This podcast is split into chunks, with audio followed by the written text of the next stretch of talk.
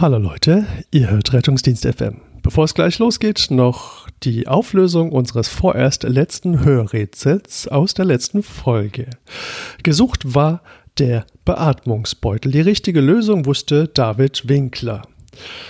Wenn euch gefällt, was wir hier treiben, dann dürft ihr uns gerne unterstützen. Das könnt ihr auf unterschiedliche Weise tun. Ihr könnt mit Kollegen und Freunden über eure Lieblingsfolge diskutieren, über Themen, die euch bewegen. Schreibt uns positives Feedback in den sozialen Medien oder gebt uns gerne auch 5 Sterne bei iTunes. Wenn ihr auch gerne ein T-Shirt haben möchtet, so wie David, dann könnt ihr es bei uns im Shop bestellen. Und nun ohne weitere Umschweife zu unserer aktuellen Folge in der Hitze der Nacht.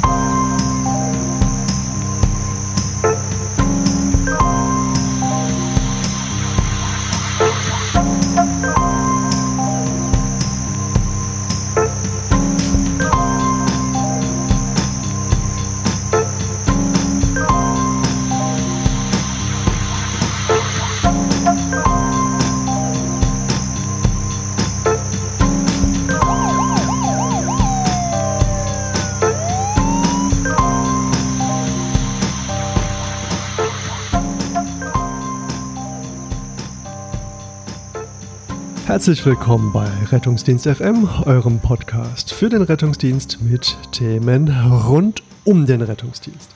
Bei mir ist wie immer der Frank Weilbacher, ich bin der Julius Hohmann. Frank, wie geht's dir?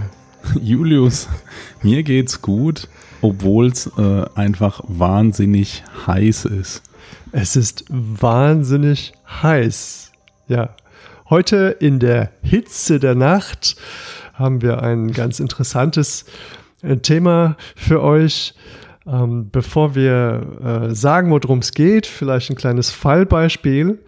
Ähm, letztens war ich mit meinem Kollegen unterwegs, äh, Sidney Poitier, und ähm, wir wurden gerufen.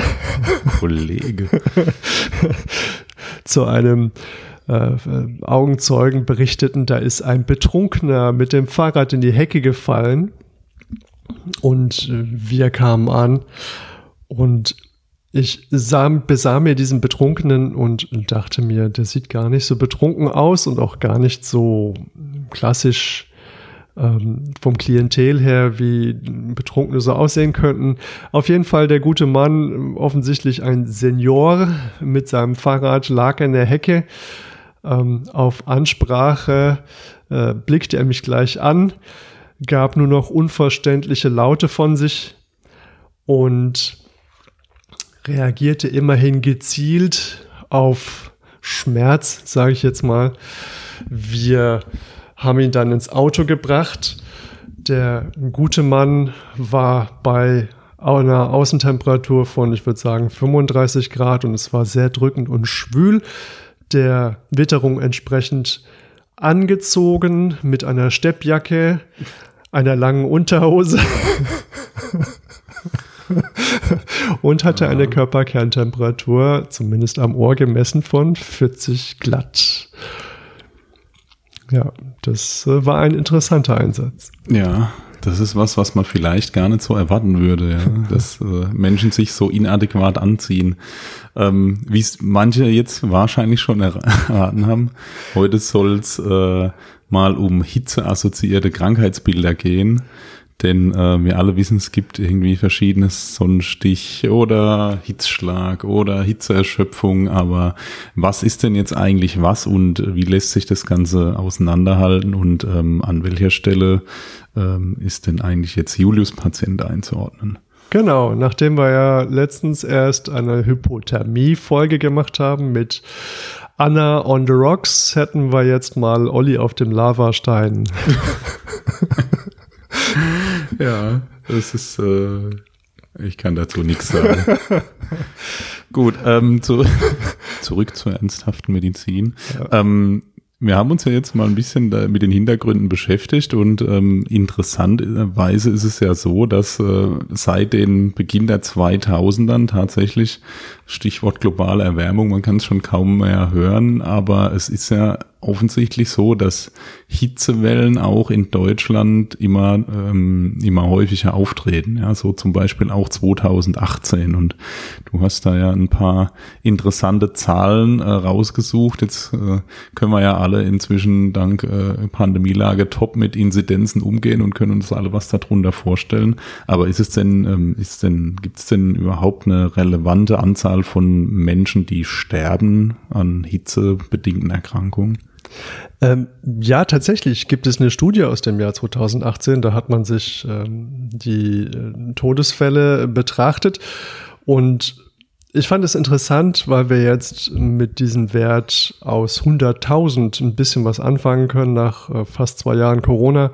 Und es ist wohl so, dass insgesamt äh, 2018 so etwa zwölf Menschen pro 100.000 an hitzebedingten Störungen gestorben sind was jetzt nicht so viel erscheint. Ich glaube, heute haben wir, was haben wir gesagt, eine Inzidenz von sechs. Neuerkrankungen allerdings, Neuerkrankungen. keine Todesfälle. also sollte also man. Corona, Neuerkrankung. Corona, Neuerkrankung. Also nur um das so ein bisschen äh, gegenüberzustellen, auch wenn man natürlich Äpfel nicht mit Birnen vergleichen darf. Interessant ist, ähm, wie gesagt, 12 äh, pro 100.000 wirkt jetzt erstmal nicht so viel. Wenn man allerdings in die Gruppe der 65 bis 84-Jährigen schaut, dann sind es schon 60 pro 100.000, die an ähm, hitzebedingten Störungen, also eigentlich dem Hitzschlag sterben.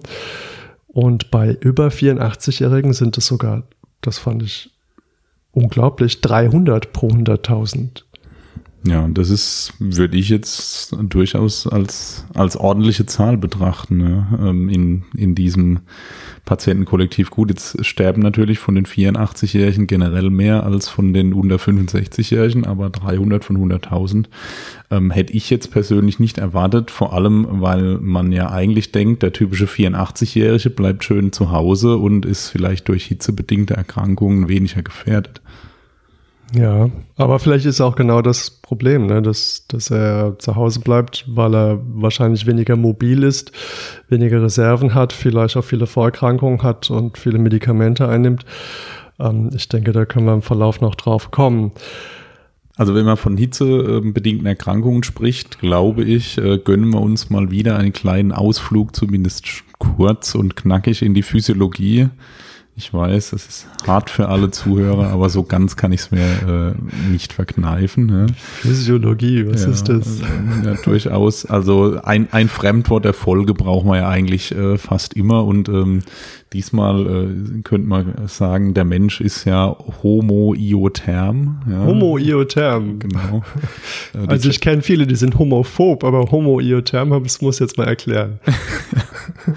Tatsächlich geht es hier äh, nicht um sexuelle Ausrichtung, sondern ähm, es ist so, dass äh, der Mensch ja, ein gleichwarmes Säugetier ist. Das heißt, ähm, evolutionär bedingt äh, hat er den großen Vorteil, dass er seine Körpertemperatur über einen gewissen Bereich und unter bestimmten Umgebungsbedingungen weitgehend konstant halten kann, was äh, bei der Besiedlung von, von Lebensräumen ja ähm, in der Menschheitsentwicklung großer Vorteil war. Also es ist nicht so, dass wenn es kalt ist, äh, er wie äh, die ähm, Echse irgendwie halb erstarrt sitzen bleiben muss und ähm, dann den restlichen halben Tag verbringt er auf irgendeinem Stein, um sich aus, aufzuheizen, damit er sich bewegen kann, sondern das ähm, macht der Mensch äh, mit Hilfe von Temperaturregulationsmechanismen selbst, ähm, zumindest in einem gewissen Bereich.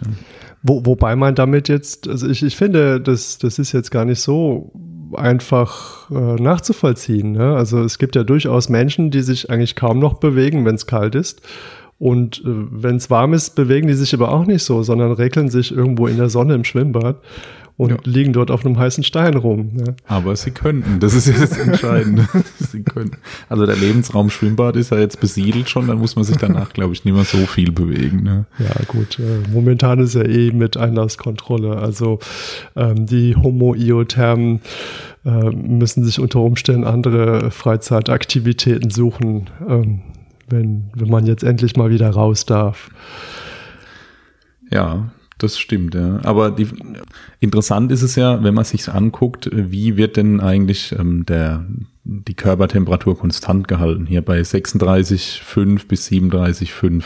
Ähm, da ist es ja so, dass im Stoffwechsel und äh, durch Bewegung der Skelettmuskulatur immer ähm, Wärmeenergie entsteht und ähm, der Mensch muss diese Wärmeenergie irgendwie abführen, sonst ähm, wird die Körper Körperkerntemperatur vor allem bei starker körperlicher Aktivität einfach irgendwann zu hoch. Mhm.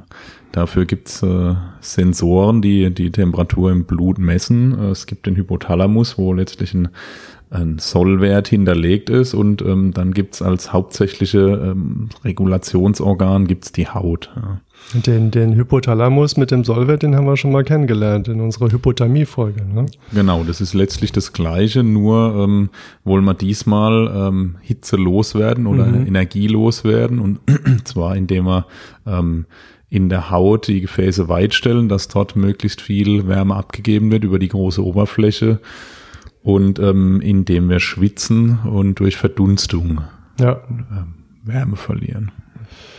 Das ist mal äh, gar nicht schlecht. Da gibt's auch verschiedene, ähnlich wie bei der Hypothermie-Folge, haben wir auch verschiedene äh, physikalische Prozesse, ähm, wie man äh, Temperatur aufnehmen oder abbauen kann. Das eine ist ja die, die Konduktion. Was war nochmal Konduktion? Na, Konduktion ist quasi, wenn der Mensch direkten Kontakt mit äh, festen Körpern hat und die eine andere Temperatur haben, dann wird einfach dort äh, Energie ähm, übertragen und dadurch ähm, geht diese Energie über auf andere Objekte und so kann ich auch Wärmeenergie loswerden. Wenn ich zum Beispiel auf einer kalten Edelstahlunterlage liege, dann verliere ich relativ schnell ähm, Wärmeenergie. Das äh, funktioniert im Winter richtig gut, aber im Sommer dann auch nicht mehr. Also wenn man im Sommer so eine Rutsche gerutscht ist auf dem Spielplatz, die kann ja, schon nice werden. Man findet einfach zu wenig kalte Objekte, wo man sich dran lehnen kann. Ja, genau. Also die, die, Hauptwirkung ist tatsächlich, ähm, oder der Hauptregulationsmechanismus ist tatsächlich die Verdunstung ja, mhm. durch das Schwitzen. Das ist das, der wirksamste Mechanismus und ähm, entsprechend ist es auch so, dass wenn wir den irgendwann nicht mehr nutzen können, dass wir dann relativ schnell Probleme kriegen. Und was war nochmal die Konvektion? Bei der Konvektion ist es so, dass ähm, einfach ähm, die Luftschicht, die, die uns direkt umgibt, die ähm, wird an unsere, also an die geben wir so lang Energie ab, bis die, bis kein Temperaturgefälle mehr mhm. äh, zwischen unserer Haut und der umgebenden Luftschicht besteht. Und ähm, äh, das ist relativ, das gleicht sich relativ schnell an. Wenn jetzt aber ähm, Wind aufkommt oder wenn die ähm, warme Luft einfach dann aufsteigt und von unten kühle Luft nachkommt, dann ähm, findet so ein ständiger Energieabfuhrprozess statt. Und auch über den können wir ähm, Wärmeenergie verlieren. Aber das geht ja in beide Richtungen. Ne? Also das heißt, wir können Wärme verlieren, also Wärme abbauen oder auch Wärme aufnehmen. Und im Prinzip jetzt mit unseren Hitzeproblemen oder hitzeinduzierten Problemen kann man ja eigentlich sagen, dass ähm, diese physikalischen Mechanismen dann nicht mehr funktionieren. Also ganz klassisch eigentlich, ähm, wenn es nicht nur heiß ist, sondern auch noch schwül zum Beispiel, ja, das ist ein großes Problem, zum Beispiel auch in den Tropen. Ne? Wenn du Luftfeuchtigkeiten hast, die an die 100 Prozent gehen, dann hast du, ähm, kannst du durch Schwitzen nahezu keine Wärme mehr abgeben, weil es einfach kein, kein Dampfdruckgefälle mehr gibt zwischen mhm. der Haut und der Umgebung und dadurch fast keine Verdunstung mehr stattfindet. Und das sind Umgebungsbedingungen warm und schwül, die ein deutlich höheres Risiko für eine Überhitzung bieten als jetzt ähm, warm, aber sehr trockene Luft zum Beispiel oder trockene Luft und vielleicht sogar noch Wind. Ähm, dort ist es weniger ein Problem, die Temperatur zu regulieren, solange du äh, genug Flüssigkeit und Elektrolyte zu dir nimmst, dass du die ganze Zeit ordentlich schwitzen kannst. Mhm. Ja, an dem Tag, wo unser Fallbeispiel stattfand, da war es tatsächlich genau so. Es war extrem heiß oder eigentlich war es nicht extrem heiß, aber es war ungewohnt heiß. Es hat plötzlich angefangen, ähm, für ein paar Tage sehr warm zu werden und es war erstaunlich schwül. Also es war immer abends begleitet von Gewittern und ähm, was man jetzt in der Literatur liest, ist, dass diese hitzebedingten Probleme auch vor allem auftreten können ähm, am Anfang einer Hitzeperiode und dass dann aber mit Fortbestand der Hitzeperiode die Fallzahlen wieder runtergehen, weil sich mhm. die Menschen einfach adaptieren. Das fand ich eigentlich sehr faszinierend. Ja, also es gibt, gibt ein paar interessante Mechanismen, wie sich der Mensch einstellt auf hm, sagen wir, dauerhaft erhöhte Umgebungstemperaturen. Also vor allem am Anfang ist es so, dass mehr, dass man mehr schwitzt ähm, dann reduziert sich der Salzgehalt tatsächlich des Schweißes, weil man sonst ähm, halt ständig äh, erhöhte ähm, Elektrolytverluste hat, vor allem von Natrium und Chlorid. Also das wird dann zurückgefahren, weil für den Verdunstungseffekt ist ja vor allem das, äh, mhm. das Wasser wichtig, was ich ausschwitze. Und ähm, es ist, äh, entsteht dann auch ein vermehrtes Durstgefühl, so dass das die Menschen im Optimalfall mehr äh, trinken und ähm, Interessanterweise ist es dann aber im weiteren Verlauf so, dass dieses vermehrte Schwitzen wieder zurückgeht, was mhm. wahrscheinlich ökonomisch ist, weil ähm, wenn ich so sehr schwitze, dass mir der Schweiß runtertropft, dann verliere ich Wasser, ähm, was gar nicht zur Verdunstung beiträgt. Ne? Also wenn das runtertropft, hat es keinen Kühleffekt. Eigentlich ist der optimale Schwitzzustand der, wo ich einfach komplette Haut feucht ist, aber nicht so feucht, dass mir die, die Schweißperlen runterlaufen. Das kennt man ja, wenn man Urlaub in einem heißen Land macht, ähm, dass, dass man selber schwitzt ohne Ende und die Einheimischen gefühlt gar nicht. Ja. Die müssen auch gar nicht so viel trinken. Man selber trinkt literweise Wasser und die Einheimischen, die kommen irgendwie mit einer Tasse Tee aus. Ja, das ist schon beeindruckend, wie sich der Körper darauf einstellt. Mhm.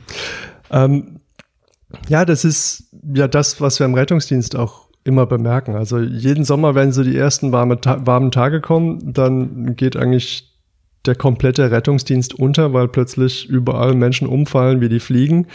Ähm, in den Notaufnahmen ist es jedes Mal aufs Gleiche, so als hätte man das noch nie erlebt und könne sich nicht erklären, ähm, wo die ganzen Leute jetzt herkommen. Und tatsächlich kann man das mit Zahlen belegen und es gibt Studien und keine Vorbereitung auf solche Situationen.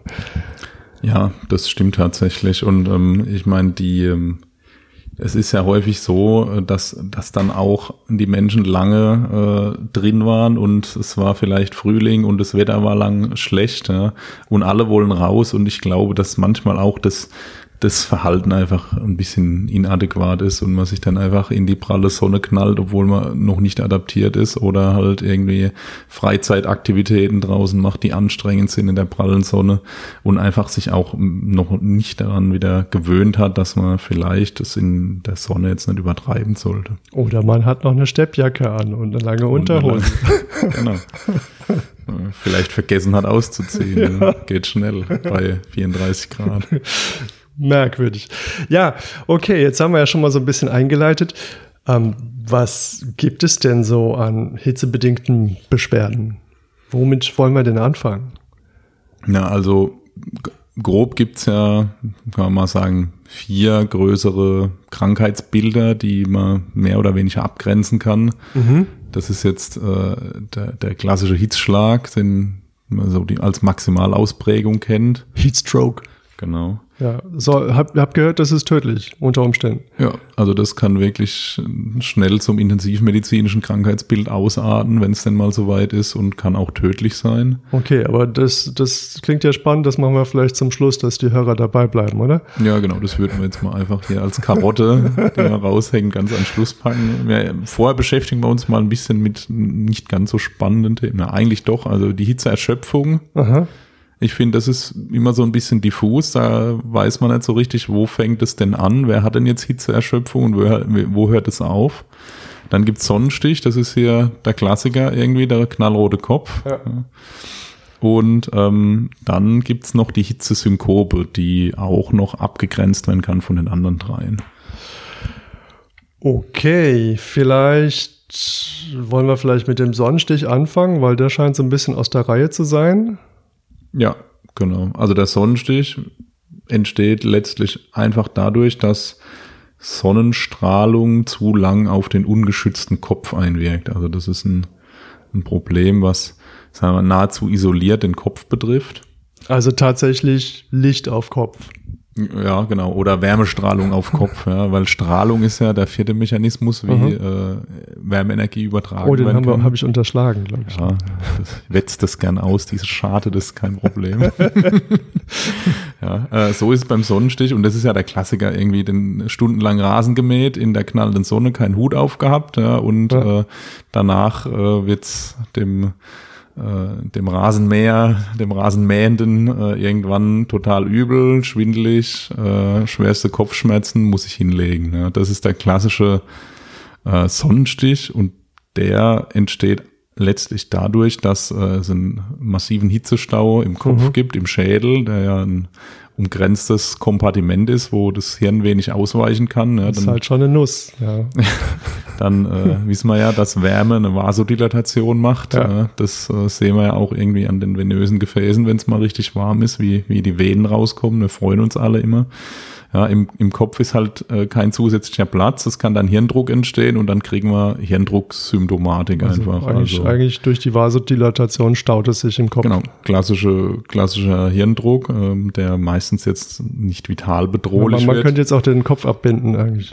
Ja, Effekt. ja, ja, kann man, ja, nein. nein. Also ähm, bitte nicht, den bitte nicht David Carradine. Nein, bitte, nein. ähm, genau, und der Hirn Hirndruck, der führt letztlich einfach, der erhöhte Hirndruck, äh, dazu, dass den Leuten übel ist, mhm. die erbrechen vielleicht, Schwindel, Kopfschmerz und ähm, was auch ist, die Hirnhäute, die Meningen werden äh, gereizt und dadurch kann auch eine, eine Nackensteifigkeit entstehen. Ja. ja. was vielleicht aber dann doch ähm, den einen oder anderen dann zu Besorgnis stimmt, weil Nackensteifigkeit ist ja noch ein Alarmsignal für den, die, die Meningitis und im ja. Prinzip haben wir ja gespannte Meningen. Ne? Ja, das ist ja quasi eine Meningitis, mhm. aber eben eine abakterielle, quasi me ja. mechanisch ausgelöste oder physikalisch ausgelöste Meningitis. Ja, ja ich, ich will nur sagen, dass man dann vielleicht äh, nicht hingeht und jetzt die großen Infektionsschutzmaßnahmen einleitet und dafür andere Dinge verzögert, wie zum Beispiel den Patienten aus der Sonne holen und äh, ja, äh, ein genau. bisschen abkühlen. Erstmal erst Ziprobei einwerfen, es könnten Meningokokken sein. Ne? Genau. Und, und den Schutzanzug anziehen. Ja. alles Ab, abhängen. Aber du Auto ausräumen. Wenn es mal wieder länger dauert. Aber du hast ja schon die, äh, die Kerntherapiepunkte angesprochen, ja. Also es macht total Sinn, Menschen, die hitzebedingte Probleme haben, aus dem Einflussbereich dieser Hitze zu entfernen, äh, damit es nicht noch, nicht noch schlimmer wird einfach, ja. Ähm, bei äh, Patienten, die äh, einen zu heißen Kopf haben, macht es Sinn, diesen Kopf zu kühlen, zum Beispiel indem man halt feuchte Tücher mhm. drauflegt mhm. und die regelmäßig wechselt, ja, um damit einen Verdunstungseffekt zu erzielen zum Beispiel. Ja. So, die ältere Generation kennt das auch noch aus der Serie auf Achse mit Manfred Krug, der ja keine Haare hatte, der hatte immer ein feuchtes Kopftuch, äh, äh, Taschentuch auf dem Kopf. Ja, ich kann mich gut erinnern, wie das aussah. Ja, also Manfred Krug war wahrscheinlich dadurch relativ wenig durch äh, Sonnenstich bedroht. Genau. Ja. Das sah zwar recht lächerlich aus, hat aber wahrscheinlich funktioniert. Ja, feuchtes Taschentuch auf dem Kopf. Ja, früher äh, gab es ja schon auch immer noch was zu lernen in solchen Serien. Hat uns Firma geprägt, dieser Kack. Nun gut. Ähm, was, äh, was wichtig ist, wir messen natürlich die äh, Körpertemperatur und typischerweise ist die Körperkerntemperatur beim äh, Sonnenstich normal oder vielleicht leicht erhöht, mhm. weil er lange draußen war im Warmen, aber das äh, sollte nicht wesentlich erhöht sein, sonst ist es wahrscheinlich kein isolierter Sonnenstich ja, zumindest. Ne? Genau, die messen wir, wir kühlen den Kopf, wir können eine Oberkörperhochlagerung durchführen, falls das der Patient nicht schon selber gemacht hat, weil wir wissen, dass das ja äh, bei Hirndruck äh, entlastend wirkt, weil einfach der venöse Abfluss gebessert wird und hydrostatisch einfach der, der Druck im Kopf ähm, reduziert wird. Wahrscheinlich wird er sich auch nicht hinlegen lassen, er wird das wahrscheinlich als unangenehm Nein, empfinden. Wird er, wird er wahrscheinlich ziemlich kopfweh kriegen. Ne? Und ähm, ansonsten kann es mal einen Krampfanfall geben, dann muss ich den nach den normalen Leitlinien einfach therapieren. Ne? Kristalloide geben ist selten notwendig. Mhm. Ja, die Patienten sind in der Regel so bewusstseinsklar, dass die trinken, außer es ist halt sehr ausgeprägt oder die haben gekrampft. Ne? Und dass so ein Patient intubiert werden muss, weil er ähm, keine, keine Schutzreflexe mehr hat, ist, also ich kann jetzt keine Zahlen benennen, aber ich kann mich jetzt an keinen Fall erinnern, den ich gesehen hätte. Ja, also das ist wahrscheinlich eine Komplikation einfach. Ne? Also die meisten Sonnenstich-Geschichten ähm, verlaufen eher glimpflich, wie du schon gesagt hast. Und ähm, ja, wenn, wenn der Patient natürlich krampft, ist es natürlich tragisch, aber da wissen wir, was zu tun ist eigentlich. Genau.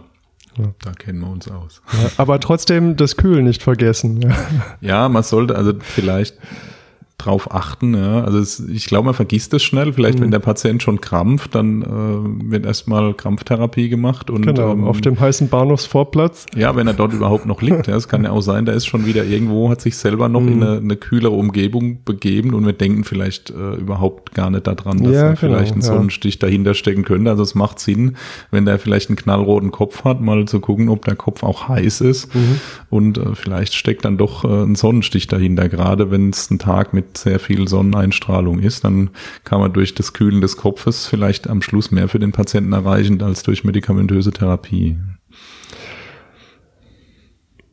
Gut.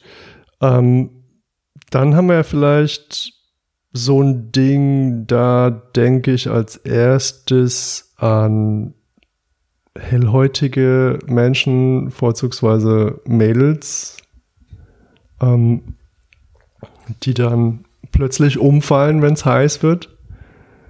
Genau, ah ja, genau, entweder, entweder die oder ähm, halt die die ähm, Festivalbesucher, die lange stehen in heißer Umgebung oder äh, was man, wo man es ja auch oft eindrücklich sieht, ist bei irgendwelchen Militärparaden in der knalle Sonne, der stramm stehen, keiner bewegt sich ja, und irgendwann kippt dann der erste nach vorne um und fällt quasi ohne Schutzreaktion voll aufs Gesicht. Also das kann man ja wirklich kaum mit angucken ne? und alle anderen verziehen halt keine Miene. Ne? Das ist der Klassiker eigentlich für die, das ähm, ist für die Hitzesynkope.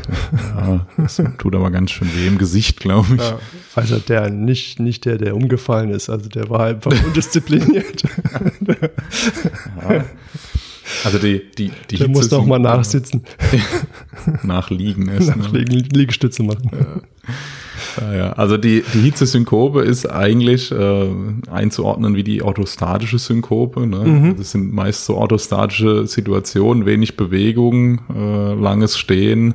Das Blut versackt jetzt, äh, bildlich gesprochen, irgendwie in den unteren Extremitäten. Ich hab, benutze wenig meine Muskelpumpe, habe wenig venösen Rückfluss und wenn jetzt eben noch ähm, heiße Umgebungsbedingungen dazukommen, dann ähm, macht ja mein Körper ähm, Hitzeabfuhr, äh, leitet Hitzeabfuhrmaßnahmen ein, stellt die Hautgefäße weit, um die Hautdurchblutung hochzuregulieren, dass dort ähm, Energie abgegeben mhm. werden kann. Und ähm, durch diese zusätzliche Vasodilatation habe ich eben noch ein höheres Risiko, dass dann solch durch einen orthostatischen Mechanismus einfach nicht mehr genug Blut ins Hirn kommt und dann äh, fallen die Patienten ganz klassisch synkopal um.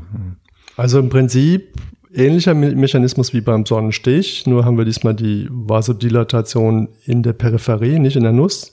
Ja. Und was noch erschwerend hinzukommt, ähm, eigentlich eine, eine, stärkere Durchblutung in der Haut, womit nochmal weniger Volumen im Intravasalraum zur Verfügung steht.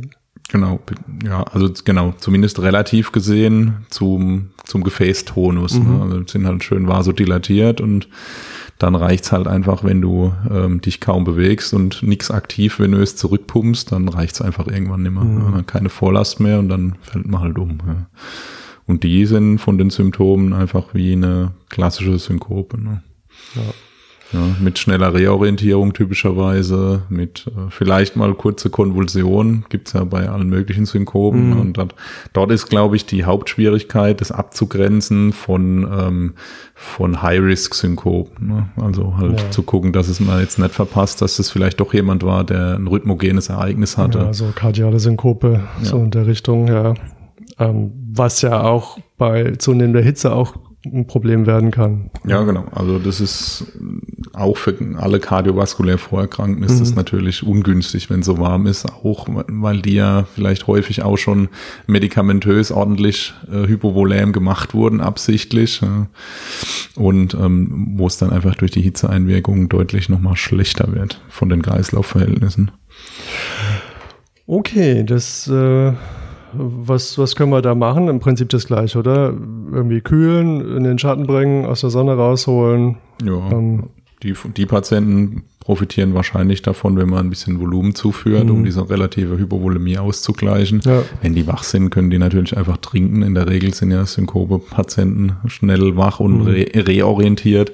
Ich glaube, dort ist einfach wichtig, äh, ein EKG zu schreiben mit zwölf Kanälen optimalerweise ja, und ähm, vielleicht einen Blutzucker mal zu messen, um auszuschließen, wenn es kon eine Konvulsion war, dass irgendwie mhm. dann eine Hypoglykämie oder irgendwas dahinter steckt. Ja, also da geht es eher darum, abzuklopfen, dass man nichts nichts Gefährlicheres verpassen und man muss halt gucken, ob es vielleicht Begleitverletzungen gibt, wenn die ohne Schutz, also ohne die Arme schützend hochzunehmen, einfach umfallen. Ne? Das ist, kann ja durchaus mal, da kann ja durchaus auch mal eine, eine Verletzungsfolge einfach auftreten. Ja, ähm, also wenn wir jetzt wieder an unser Fallbeispiel vom Anfang denken, ähm, hier hatten wir ja keine Bewusstlosigkeit und auch keine schnelle Reorientierung.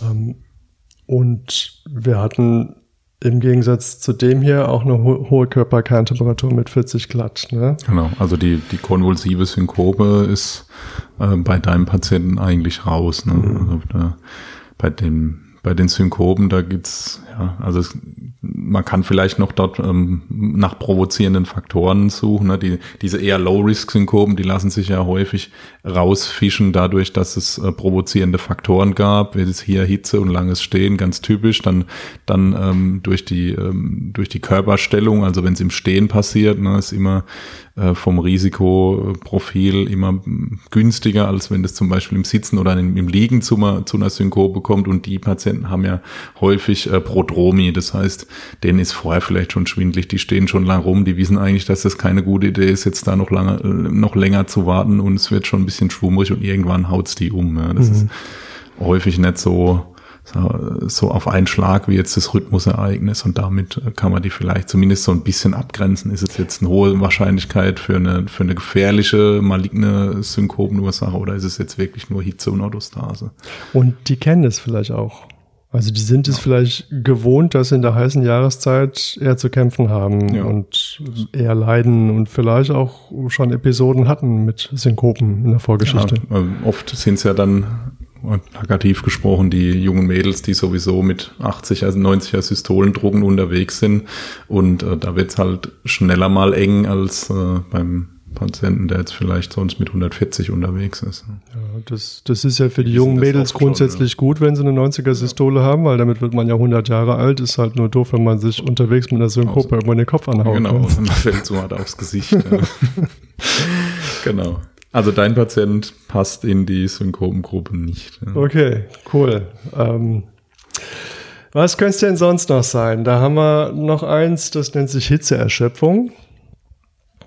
Genau, das ist so ein, ja, das finde ich das häufig am wenigsten greifbare, ja, wo man sich wenig drunter vorstellen kann. Also das ist irgendwie Kom Kombination aus, es ist warm und äh, der Patient ist erschöpft. Das ist ja ziemlich diffus, aber das entsteht einfach äh, durch die äh, Temperaturregulationsmechanismen des mhm. Körpers. Man schwitzt einfach und man verliert äh, viel Flüssigkeit dabei. Man verliert auch Elektrolyte, vor allem Natrium und Chlorid, ne, wie gesagt. Aber das Hauptproblem ist der Flüssigkeitsverlust und ähm, interessanterweise so, so bei drei Prozent des Körpergewichtes an Flüssigkeitsverlust scheint so in etwa der Bereich zu sein, wo man dann schon deutlich leistungsgemindert ist, sich unwohl fühlt und ähm, ab das ist, ab da wird's halt einfach dann immer schlechter, ja, wenn ich noch weiter schwitze. Drei Prozent von was? Von der Körpermasse. Aha. Also wenn du, keine Ahnung, Wenn ich 100 Kilo. 100 Kilo wiegst, drei Kilo weggeschwitzt, ja, Sehr gut. dann wird's eng. Ja gut, manche machen das ja, die irgendwie sich auf Wettkämpfe vorbereiten, die Ja. rennen ja äh, mit, mit dicken Klamotten durch den Wald, um Flüssigkeit zu verlieren, um irgendwie in eine niedrigere Gewichtsklasse zu kommen oder so. Ne? Das kann halt äh, schon nach hinten losgehen. Das, das sind ja typischerweise so Boxer und Bodybuilder, die, die so im Sommer mit langem Jogginganzug Ja, genau. und Hoodie durch die Gegend rennen und man Schön denkt sich nur, genau. Noch ein bisschen Lasigs dazu, ja, und dann äh, auf dem Wettkampf von der Bühne gekippt. da kann nichts passieren, die haben ja Ananas gegessen. Hühnchen. Genau. Also bei der Hitzeerschöpfung ist es so, da kann die, die Körperkerntemperatur kann dann schon ähm, erhöht sein. Aha.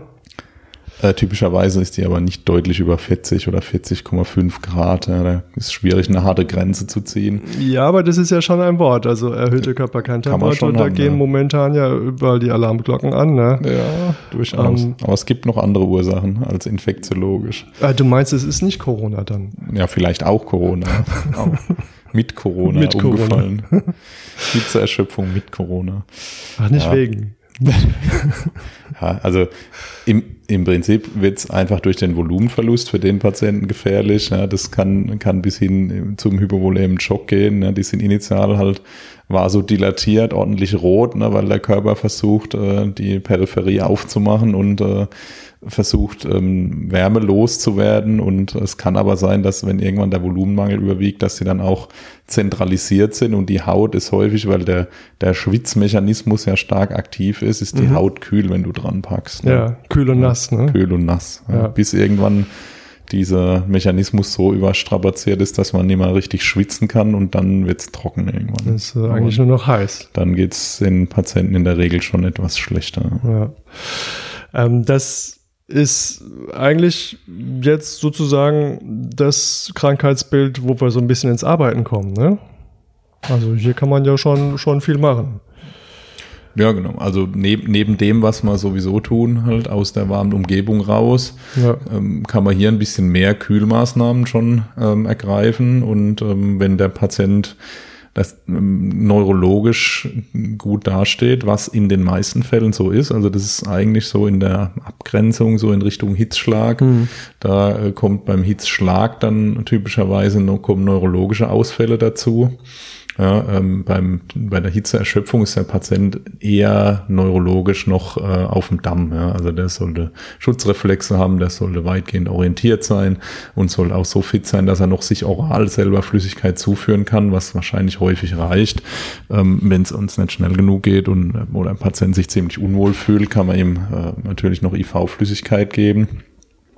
Aber ansonsten ist es äh, in der Regel das, das Beenden der, der Hitzezufuhr und den Patienten irgendwie vor, äh, vor diesem weiteren Mechanismus des massiven Schwitzens abzuschirmen. ne? Es kann auch sein, dass der friert jetzt, weil er einfach maximale Abkühlmechanismen am Laufen hat und dass irgendwann das so überschießend ist, dass ich vielleicht sogar einen Wärmeerhalt irgendwann machen muss, weil ähm, es dem Patienten sonst zu kalt wird. ne? Ja, ich meine, denkbar ist ja zum Beispiel auch, dass der Patient grantig ist ne? Ja. im, im Rahmen dieser Hitzeerschöpfung.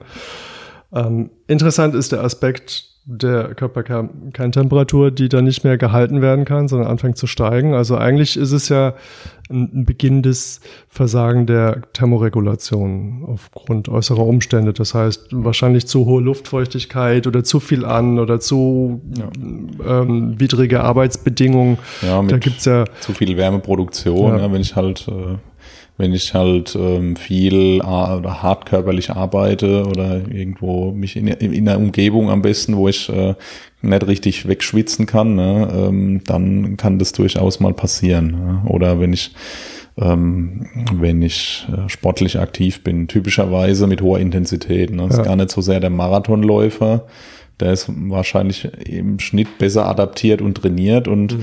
ähm, ist eigentlich vom, vom, vom, sagen wir mal, vom Energieumsatz bewegt er sich ja meistens nicht im obersten Bereich, wo ja. er maximale äh, Skelettmuskelaktivität hat und Hitze produziert, sondern das ist ja eher der, der die kürzeren Strecken geht und mit maximaler Identi äh, Intensität dort durchzieht.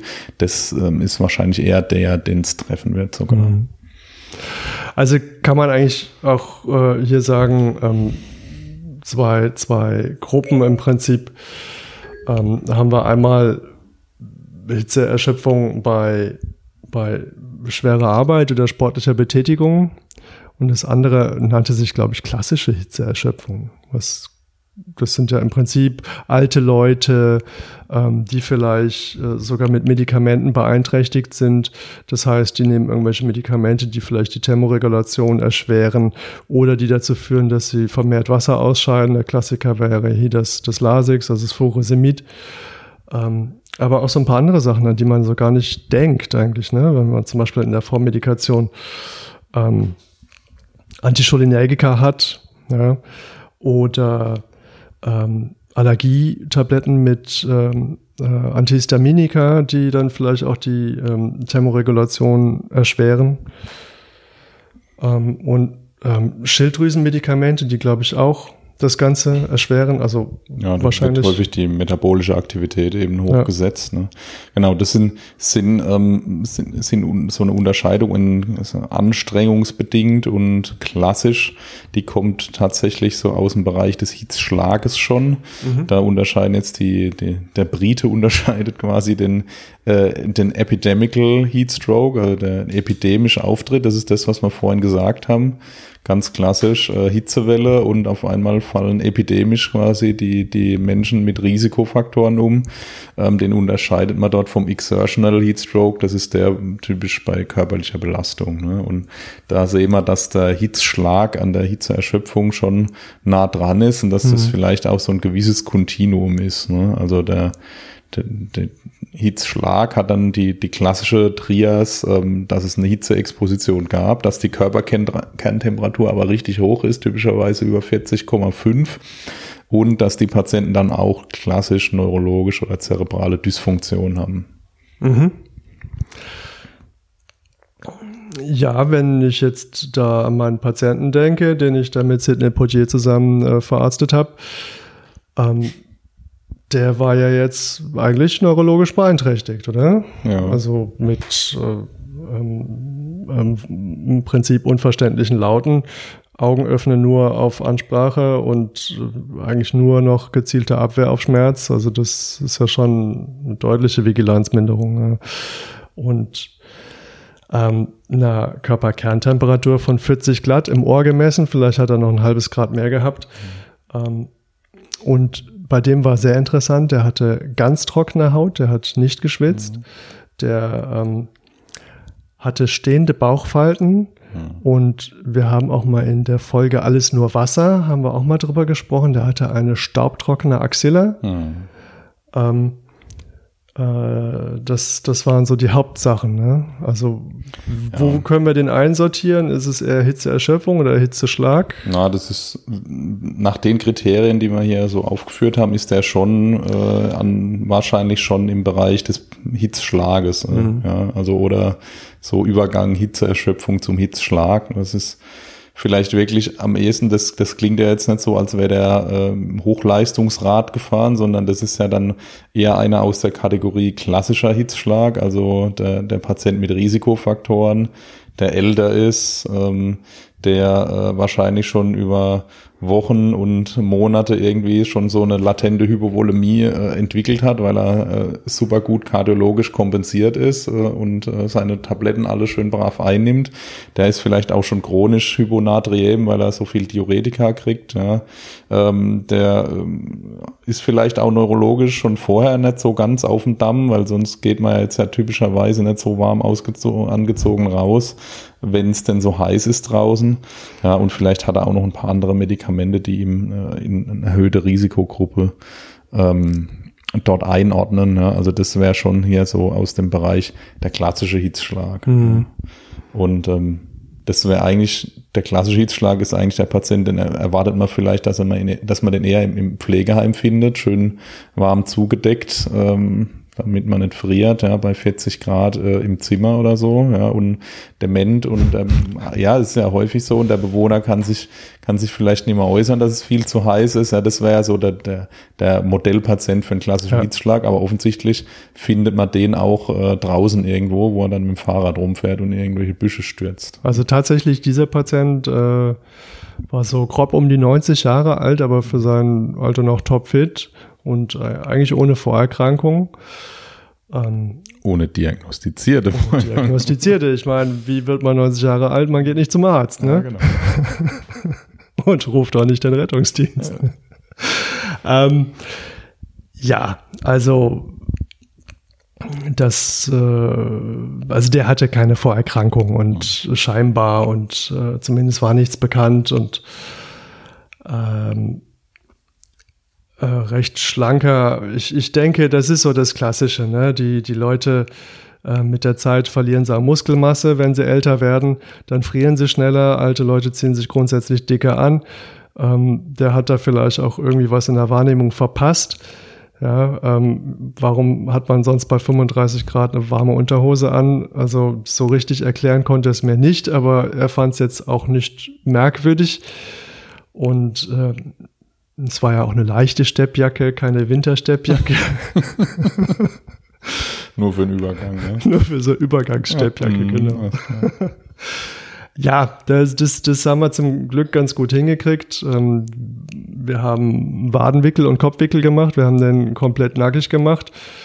Äh, die Klimaanlage äh, schön aufgeblasen und ähm, geguckt, dass es kalt ist im Auto. Und auch hier haben wir mal einen Artikel rausgebracht zum Thema, wie können wir das Auto ordentlich heizen. Ja. Das funktioniert auch im Winter, äh, im, im Sommer. Wie können wir das Auto ordentlich kühlen, nämlich mit laufendem Motor und geschlossenen Türen. Mhm. Und ähm, das gelang hier auch ganz gut. Also den haben wir mit 40 Grad, wie gesagt, übernommen und den haben wir fast schon zu kalt abgegeben in der Klinik mit 37,5. Ja, da ja. war er ja quasi wieder normotherm. Ja. ja. Aber ähm, eigentlich beim klassischen Hitzschlag soll man ja eigentlich was anderes machen an Therapie, ne? Na, also du sollst kühlen, das ist ja das Vordringliche, das ist euch ja überraschend gut gelungen. Ähm, es werden ja verschiedene Methoden beschrieben. Ähm, es ist auf jeden egal, wie man es letztlich hinkriegt, weil es ist wichtig, diese Patienten wieder zu, wieder kühler zu kriegen, denn das, äh, der Hitzschlag, der kann tatsächlich bis ins Multiorganversagen in den Schock führen. Die Patienten kriegen oft Rhabdomyolysen dann, dass mhm. die Skelettmuskulatur ähm, untergeht und ähm, haben dann Laktatazidose. Also das ist richtig, ja, richtig gefährlich und vital bedrohlich dann ab einem gewissen Stadium. Deswegen müssen die runtergekühlt werden. Ähm, beschrieben in der Literatur sind verschiedene Methoden. Ähm, Eine war Waterboarding, glaube ich. ja, das ist vielleicht eher für einen äh, Sonnenstich, weil das wird ja auf den Kopf gegossen. Ne? So. Ja.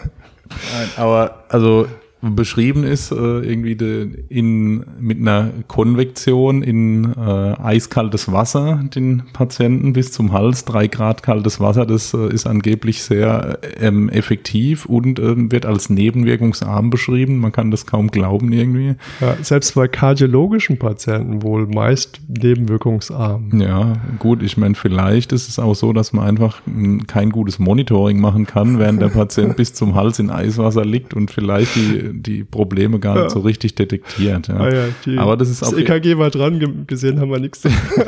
also das ist auf jeden Fall eine, eine in der Literatur beschriebene Methode, die wahrscheinlich gut funktioniert, um den Patienten kalt zu kriegen. Dann gibt's noch die Idee, dass man... Vorsichtig ähm, mit den Patches bitte. Ja, vielleicht nicht auf Strom drücken. Dann. Man kann die Patienten mit, mit Flüssigkeitsnebel besprühen und dann optimalerweise gleichzeitig ähm, irgendeinen Luftstrom auf diesen Patienten leiten, sodass äh, der feucht ist und dann die Verdunstung ähm, gefördert wird und dadurch abkühlen. Das mhm. ist wohl auch relativ effektiv. Ähm, so Coolpacks in die Leiste und so weiter, das bringt jetzt nicht so den richtig großen Effekt, kann man aber sicherlich additiv noch machen, wenn man das da hat. Ja, alles, was, was zur Verfügung steht. Ich denke, das Unterwasser tunken wird wahrscheinlich meist nicht zur Verfügung stehen, aber. Ja, also ich tatsächlich glaube ich nicht, dass in allen Notaufnahmen jetzt entsprechende Wannen vorgehalten werden. Ne? Ich kann es mir jetzt nicht vorstellen. Ne? Also mhm. man sollte, glaube ich, mal sich schon überlegen, was, was man so für Möglichkeiten hat. Ja? Also was beschrieben ist in der Präklinik, man kann äh, Patienten großflächig mit so Crushed Ice zudecken, wenn das irgendwie verfügbar ist. Da mhm. muss man, glaube ich, aufpassen, dass es keine lokalen Erfrierungen gibt, aber auch das macht wohl ziemlich schnell, ziemlich kalt, wenn man denn drankommt. Oder man kann äh, mit Eiswürfeln und Wasser so Eiswasser machen und äh, angefeuchtete Eistücher sozusagen auf den Patienten legen, um dort zu kühlen. Auch das funktioniert angeblich relativ gut. Ähm, entscheidend ist einfach, man sollte, glaube ich, präklinisch nicht zu lang mit irgendwelchen fraglich wirksamen Kühlmaßnahmen zubringen, sondern im Zweifelsfall, wenn ich wirklich Patienten mit einer Körperkenntemperatur von vielleicht 32, äh, 42 Grad oder so habe, dann, dann mache ich nicht zu lang rum, dann mache ich meine Kühlmaßnahmen auf dem Transport, gehe in die Klinik mhm. und dort wird man dann, wenn der nicht zügig kühlbar ist, weil es eben so bedrohlich ist, dann auch ähm, zur Not invasive Maßnahmen ergreifen, Kühl, intravasalen Kühlkatheter oder vielleicht sogar an ECMO anschließen, um zu mhm. kühlen, wenn es nicht anders lösbar ist, weil die Körpertemperatur muss definitiv halt gesenkt werden. Wie sieht's mit Flüssigkeit aus? Ja, also die Patienten werden typischerweise hypovolem sein. Mhm. Um, ähm, und man wird denen, wenn sie neurologisch beeinträchtigt sind, Flüssigkeit intravenös zuführen müssen sollte man vielleicht die ähm, entsprechenden Zugänge platzieren, bevor man den Patienten die ganze Haut kalt macht und keine Vene mehr sichtbar ist. Das ist, könnte vielleicht sonst das Ganze erschweren, aber auch das werden Patienten sein, die wahrscheinlich irgendwie zentrale Venenzugänge kriegen werden und ja. intensivmedizinisch betreut werden. Also das sind alles, sind ja lösbare Probleme letztlich. Ja, unterwegs können halt so ein paar, paar Probleme auftreten. Ne? Also das eine ist ja, wie du sagst, ähm, dass man den Patient kühlt, bevor man überhaupt Zugangswege hat und dann plötzlich keinen Zugang mehr kriegt. Ähm, das andere ist ja, man meldet so einen Patient an und plötzlich kriegt man in der Klinik gesagt, ja, der muss isoliert werden, den können wir nicht nehmen. Alles nur, weil er Fieber hat. Ja. Ja, aber isolieren ist nicht gut, weil wir wollen ja Wärme loswerden. Also ja, genau. nicht zu sehr isolieren. Genau. Wir sind äh, infektiös abgemeldet, fahrt woanders hin. Hallo, der ist zu heiß, nicht infektiös. Erdfieber, fahrt woanders hin. also schnell kühlen, sonst nimmt einen die Klinik ja, nicht. Ja, genau. Rechtzeitig kühlen. Auf jeden Fall. ähm, Genau, was ja vielleicht, äh, wir haben schon ein bisschen Anspielung gemacht, aber was vielleicht noch gar nicht so rüberkam, ähm, der Hitzschlag oder die Hyperthermie ist ja eines unserer Hs bei den vier Hs als reversible Ursache bei der Reanimation. Ja. ja. Das heißt, der Patient kann uns auch durchaus reanimationspflichtig werden. Ja. Ja, sicher, auf jeden Fall. Und vielleicht ist es gar nicht so einfach, das zu detektieren, dass der aufgrund von einem Hitzschlag dann in der Reanimationssituation ist. Außer ich messe natürlich die Körpertemperatur. Da sind wir schon beim nächsten Problem. Das haben wir ja schon in unserer Hypothermie-Folge mal besprochen. Die Geräte, die uns zur Temperaturmessung zur Verfügung stehen, präklinisch, sind häufig ungenau. also mhm. Infrarotohrthermometer ist wahrscheinlich von der eigentlichen Körperkerntemperatur gerade in diesen extremeren Bereichen relativ weit weg ähm, teilweise. Eigentlich bräuchte man äh, Katheter, äh, um im Ösophagus oder in der Blase oder, oder tief rektal irgendwo zu messen. Ne? Ähm, die nutzt ja kaum jemand draußen. Ich glaube, es gibt auch gar keine Popothermometer mehr im Rettungsdienst. Also ja, also es gibt ja an unseren klassischen EKGs, die gibt's ja alle auch in, in der Version, wo man da Temperaturen messen kann. Das wird ja häufig nicht dazu gekauft, die Möglichkeit, weil es kostet, ja, aber. Nee, weil ja da ein kaputtes Kabel weil, dabei ist. Ja, genau. Ja. Aber zum Kabel Beispiel ohne, ohne also auf, auf, den, auf den Rettungsmitteln, die auch Intensivtransporte durchführen, die haben ja häufig eine mhm. Temperaturmessmöglichkeit, wo man auch eine Sonde äh, zum Beispiel im Ösophagus mal platzieren könnte. Ja. ja. wenn, muss, ich muss halt draufkommen, dass es das ein Problem sein könnte, muss das detektieren. Und wenn ich das detektiere, dann muss ich den Patienten eben unter Reanimation schon kühlen, muss äh, Volumen anbieten, weil er wahrscheinlich ziemlich hypovolem sein wird. Und vielleicht ist es auch einer, ähm, der ein Kandidat für eine ECPR mit einer ECMO wäre, weil mhm. dann kann ich mir damit auch die Temperatur einstellen. Also stellen wir jetzt fest, eigentlich unser Patient vom Anfang am ehesten Hitzschlag oder so am Übergang von Hitzeerschöpfung zu Hitzschlag. Ne? Ja, hat wahrscheinlich nochmal Glück gehabt. Weil mit 90 Jahren und einem, einem, richtig ausgeprägten Hitzschlag hätte er wahrscheinlich keine besonders gute Prognose gehabt. Ich denke, dass das war's. Ne? Das, äh, der wahrscheinlich schon im Bereich Hitzschlag war, aber der noch nicht so ausgeprägt war. Ne? Also auf Nachfrage hat er dann berichtet, dass er mit dem Fahrrad auf dem Heimweg war und dann es zunehmend diffuser wurde und er dann einfach nicht mehr heimgefunden hat. Ne? Ja. Und dann haben dann halt die Leute, die ihn gefunden haben, beobachtet, wie er da rumgetorkelt ist wie betrunken und haben dann ihn abgestempelt als betrunken und immerhin den Rettungsdienst gerufen. Immerhin, ja. ja. Ähm, was ja in diesem Fall gut war, weil wir uns ja oft darüber beklagen, dass Menschen für Betrunkene einen Rettungswagen rufen. Ja. Manchmal ist es dann doch was anderes. Ja, ähm, wenn man jetzt so die Literatur befragt, da wird eigentlich immer erwähnt, man soll NaCl geben. Wie siehst du das? Hm. Also das ist jetzt eine gute Frage. Ich, dazu kenne ich jetzt keine Daten. Das NRCL wird ja in äh, allen Foam-Medien im Moment äh, ausgiebig gebasht, ja? so dass man sich schon rechtfertigt, äh, wenn, wenn irgendwie ein 100 Milliliter Fläschchen NRCL am Patienten hängt, was aus meiner Sicht bei einem normalgewichtigen Erwachsenen völlig egal ist, ja? weil dadurch werde ich sicherlich keine hyperchlorämische Azidose äh, irgendwie in irgendeiner Form triggern. Ähm, beim hyperthermen Patienten ist es ja so, dass er ähm, wahrscheinlich vorwiegend Natrium und Chlorid ähm, verliert. Das ist mhm. zumindest, wenn man guckt, wie der, der Gehalt der Elektrolyte im Schweiß ist.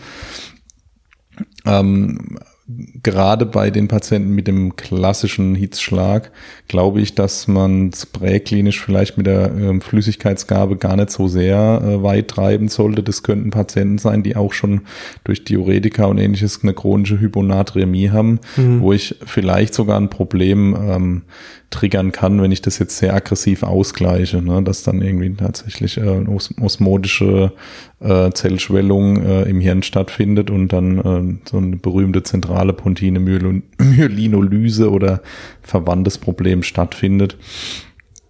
Ähm, deswegen ähm, glaube ich, dass man dort, man muss es nicht präklinisch ohne Messung mhm. jetzt literweise Volumen in den Patienten geben, wahrscheinlich, sondern vielleicht so viel, bis er, bis es ihm ein bisschen besser geht oder bis er ein bisschen aufklart und den Rest kann man dann in der Klinik feintunen. Ob jetzt wirklich eine Vollelektrolytlösung oder das NaCl äh, dort das Optimale sind. Also die, die typischen Vollelektrolytlösungen, die balancierten, die sind ja nahe zumindest an einem durchschnittlichen, an den durchschnittlichen Plasmawerten. Ja, also dann, dann verändere ich mal alles äh, am ehesten in Richtung Normalwerte, wenn ich davon viel gebe. Das ist aus meiner Sicht jetzt in dem Fall kein Fehler. Also kann man ja eigentlich sagen, die meisten haben ja eh auf dem Rettungswagen zumindest eh nicht mehr viel NRCL Nein. dabei. Ja. Nein.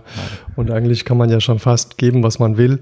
Ja. Ähm, womit man sich gut fühlt, der wird mehr als eine Infusion brauchen wahrscheinlich. Ja, also solange ich, solange ich nicht viele Liter gebe, wird es wahrscheinlich sowieso keinen Unterschied machen. Ja. Und dann kann ich einfach meine normale Vollelektrolyt-Lösung geben. Ja. Genau, unser Patient aus dem Beispiel, der war übrigens ähm, nach ähm, Waden- und Kopfwickel und Nackenwickel und, und Entkleiden und ähm, eigentlich zwei Infusionen wieder fit. Also, wie du bereits gesagt hast, wahrscheinlich gerade in den Hitzschlag reingekommen, aber noch nicht manifest. Ja, sehr schön. Ähm, ein interessantes Ding, wie ich finde. Also gerade jetzt auch um die Jahreszeit. Ich fand auch immer schwer, das alles voneinander abzugrenzen. Also gerade mit dem Sonnenstich und ähm, der Hitzesynkope und ähm, das sind ja irgendwie so Sachen, die man so hört, aber vielleicht gar nicht so ganz parat hat. Aber ich finde, aber auf der anderen Seite ist das ja eigentlich etwas, was man intuitiv gut bearbeiten kann. Also wenn jemand jetzt synkopiert, dann kann man sich schon vorstellen, dass der wahrscheinlich eine Orthostase hat, weil er einfach peripher weit macht. Ja, und Ähm, den muss man einfach dann aus der Wärme rausholen, in die, irgendwo ins Kühle bringen und dann ähm, kann man den eigentlich gut versorgen. Ähm, der mit dem Sonnenstich, das ist ja auch irgendwie klar, wenn es halt die ganze Zeit auf die Nuss drauf brutzelt, ähm, was, dass das nicht gut ist. Ähm, mit der Hitzeerschöpfung, das ist wahrscheinlich so ein Prozess, der sich über so eine längere Zeit hinzieht, aber das ist ja auch das, was wir eigentlich kennen mit den exekierten Omas und Opas, die wir so fahren. Und ähm, wo es dann weitergeht, sozusagen, die dann irgendwie der Hitze ausgesetzt sind, ähm, wo dann der Regelmechanismus dann auch anfängt einzubrechen und die dann auch, auch heiß werden. Ne? Der, der Hitzschlag ist, glaube ich, eher so die Ausnahme. Das sieht man nicht so häufig, aber lässt sich auch gut versorgen eigentlich. Ja, man muss eben, ähm, man muss eben wissen, dass der Fokus darauf liegt, den Patienten zu kühlen und mhm. ähm, ansonsten sind es supportive Maßnahmen. Ja. Falls der Patient mal einen Krampfanfall kriegt, wird der behandelt. Falls keine Schutzreflexe mehr sind, muss ich vielleicht eine Narkose machen und den intubieren. Ähm, aber das, das kausale Problem ist ja die Hyperthermie. Die muss ich eben durchbrechen und äh, die Elektrolyte und das, das Volumen ausgleichen. Das sind so die, die Kernpfeiler der der Therapie und wenn ich das präklinisch äh, nicht geregelt kriege, dann begebe ich mich eben zügig in die Klinik, wo es mehr technische Möglichkeiten gibt. Ich denke, hier gibt es auch so ein paar Fallstricke. Ähm, das eine sind vielleicht Angehörige, die sich wundern, warum es ihren Liebsten so schlecht geht und dann Fieber messen und dann anfangen, den Patienten dick einzuwickeln. Ja, bei Fieber. Bei Fieber. Holt sich ja Lungenentzündung sonst. Genau. Ähm, da muss man, glaube ich, aufpassen. Ähm, auch Kinder sind oft zu dick an. Ja, und gerade Kinder sind natürlich gefährdet, weil die weniger, äh, weniger sich selber aus dieser Hitzesituation genau wie, wie, wie Ältere äh, befreien. Ne? Mhm. Also irgendwie äh, Kinder im Auto sitzen zu lassen bei so einer Hitze oder so, das ist tödlich. Also im wahrsten Sinne des Wortes. Ja. Das ist äh, Kinder, Hunde, Alte, alle, die selber dort sich nicht raus befreien können, die sind natürlich besonders gefährdet, dass, dass die einen Hitzschlag wirklich kriegen könnten. Und gerade irgendwie so ein, so ein Säugling im Auto sitzen zu lassen, das ist äh, ein absolutes No-Go bei den hohen Temperaturen. Und Vielleicht so ein anderer Aspekt, den man vielleicht oft nicht so auf dem Schirm hat, ist ja das, was wir schon erwähnt haben, nämlich die Vorerkrankungen ne? und vielleicht Medikamente, die dann dabei sind und ähm, die vielleicht dann auch Einfluss haben auf Regelmechanismen wie das heißt jetzt die, die Körper, Körper, also die Temperaturregulation oder vielleicht die Frequenz oder die Ausscheidung. Ähm, das hat man vielleicht oft oder manchmal gar nicht so auf dem Schirm. Ja, genau. Ja, sehr schön. Dann äh, haben wir äh, diesen Einsatz mit äh, Sidney Poitier erfolgreich äh, zu Ende gebracht.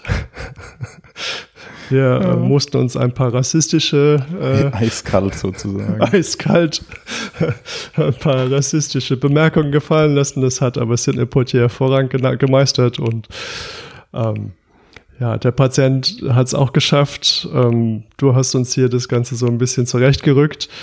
Ähm, also eigentlich eine feine Sache, oder? Ja, also eigentlich ist es, sind es ja dankbare Krankheitsbilder, ja. wenn man sich so ein bisschen damit auseinandersetzt, dann kann man es, glaube ich, ganz gut ähm, einsortieren, was jetzt das, das eigentliche Problem ist und äh, was denn der Pathomechanismus war. Und dann ist eigentlich die, die Therapie relativ klar. Und ich denke, viele dieser Patienten, die, wenn man nicht als Notarzt, sondern mit dem Rettungswagen einfach antreffen, ähm, vielleicht weil es alles gar nicht so dramatisch sich darstellt. Ich denke, viele dieser Patienten werden gar nicht unbedingt in der Klinik landen. Viele bleiben vielleicht zu Hause oder beim Hausarzt. Ja, mhm. das ist natürlich nicht so ganz einfach, immer die Grenze zu ziehen, weil die Kontaktzeiten des Rettungsdienstes natürlich kurz sind, aber ähm, gerade in den Sanitätsdiensten, die, die vielleicht äh, viele kennen, ähm, auf irgendwelchen Festivals oder ähnlichem, da sind das ja ganz klassische Kunden, die sich dann auch oft innerhalb von kurzer Zeit wieder erholen, ja, nach einer Stunde oder zwei dort bleiben und die dann nie das Krankenhaus von ihnen sehen müssen, glücklicherweise. Aber man muss eben die rausfischen, die wirklich äh, äh, gefährdet sind. Ich glaube, das ist vielleicht wirklich nochmal wichtig herauszustreichen oder, oder herauszuarbeiten. Ne? Also, wie du jetzt sagst, wenn man im Sanitätsdienst zum Beispiel tätig ist, ähm, da hat man ja Zeit, sich den Patient anzugucken und die, diese Kontaktzeit hat man ja im RTW nicht. Nichtsdestotrotz äh, sind ja viele von diesen Kandidaten durchaus so, ähm, dass man sie einvernehmlich sauber dokumentiert und mit einer ordentlichen Verweigerung ähm, gut zu Hause oder lassen kann oder vielleicht auch zum Hausarzt bringen. Das ist eine feine Variante. Ich, ich denke, wo man Acht geben muss, ist, sobald ein Patient vielleicht neurologische Beschwerden aufweist. Ähm, da muss man aufpassen, spätestens wenn jemand gekrampft hat, gibt es die Option mit daheim lassen nicht. Und was du vorhin gesagt hast, ne, die, die Begleiterkrankung, vielleicht war es ja gar nicht die Hitze, vielleicht war es ja die Pumpe, die ihr gerade ausgesetzt hat.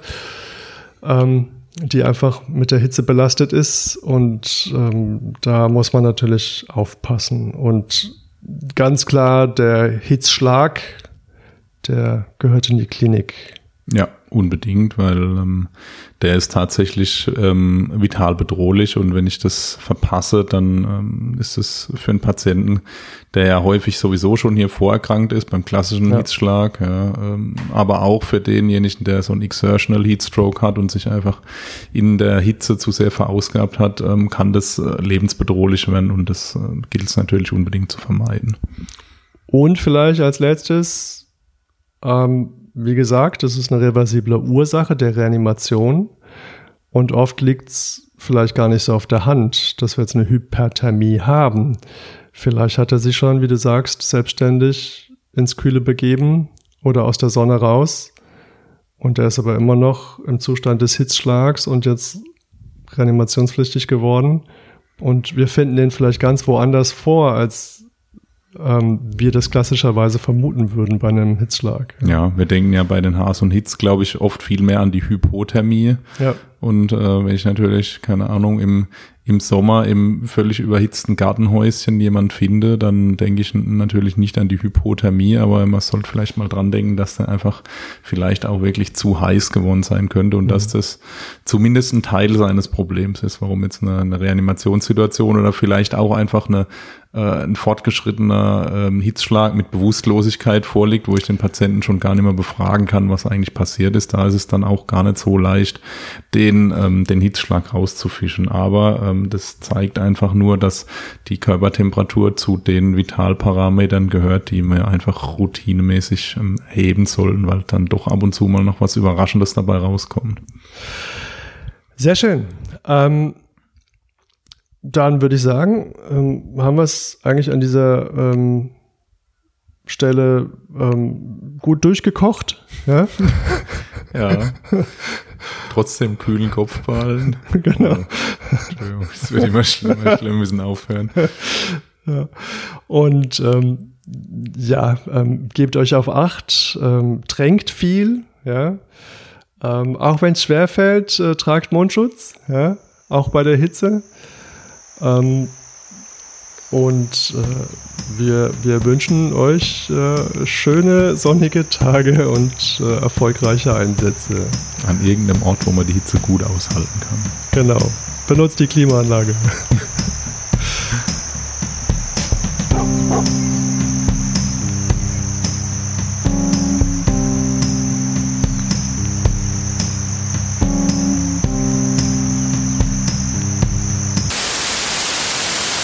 Da bleibt sowas leider übrig und damit es nicht schlecht wird, muss man es eigentlich essen. Ja, man kann mhm. es kaufen.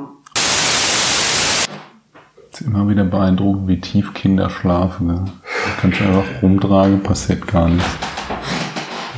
Die Kopfstelle passiert. Ja. So würde ich auch gerne mal wieder schlafen. So. So, ich würde sagen, wir fangen einfach an. Es hilft alles nichts einfach. Ja, lass uns loslegen. Vor allem, wenn die Körperkerntemperatur zu niedrig wird, dann ähm, wird, ähm, nee, jetzt habe ich mich vergaloppiert.